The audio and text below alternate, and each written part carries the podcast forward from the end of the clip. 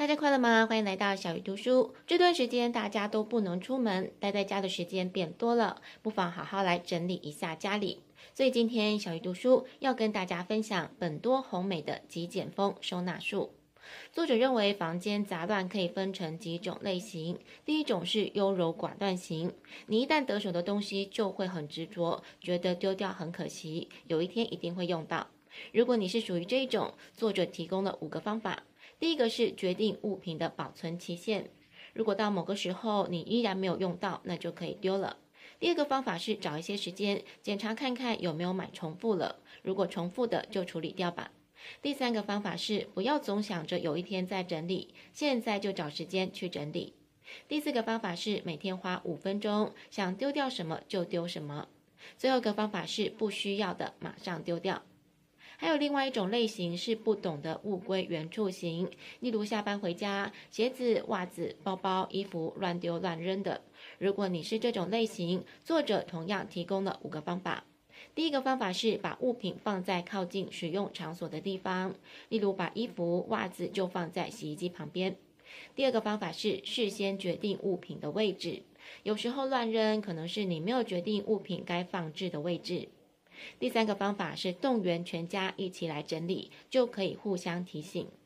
第四个方法是改掉暂时放一下的习惯，养成立刻收拾的习惯。第五个方法是思考最佳动线。最近刚好看朋友在脸书分享这个方法，觉得挺有用的。有时候乱放东西可能是动线不好，让你偷懒没有马上放在对的位置。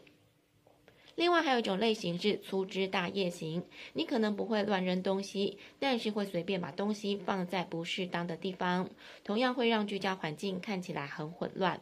如果你是这种类型的人，可以试试以下五个方法。第一个是确定哪一些物品是展示型，哪一些是隐藏型。如果是展示型，就可以放在看得到的地方；如果是隐藏型，就放在抽屉之类的地方。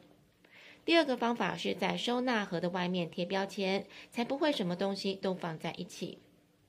第三个方法是同时会使用的东西就放在一起，例如把吹风机跟梳子放在一起。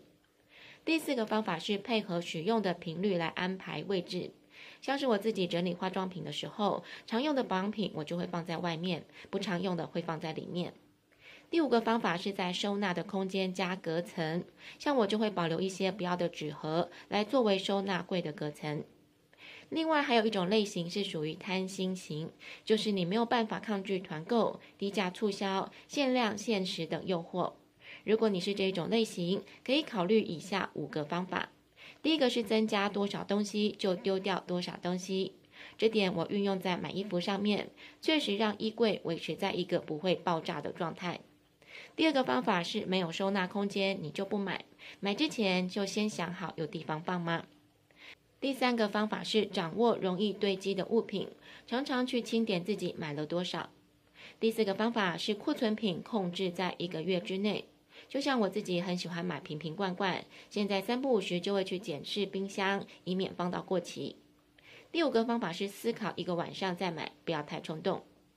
另外还有一种类型的人是怕麻烦型，这类型的人虽然想要有一个清爽的环境，但是想到整理就觉得很麻烦。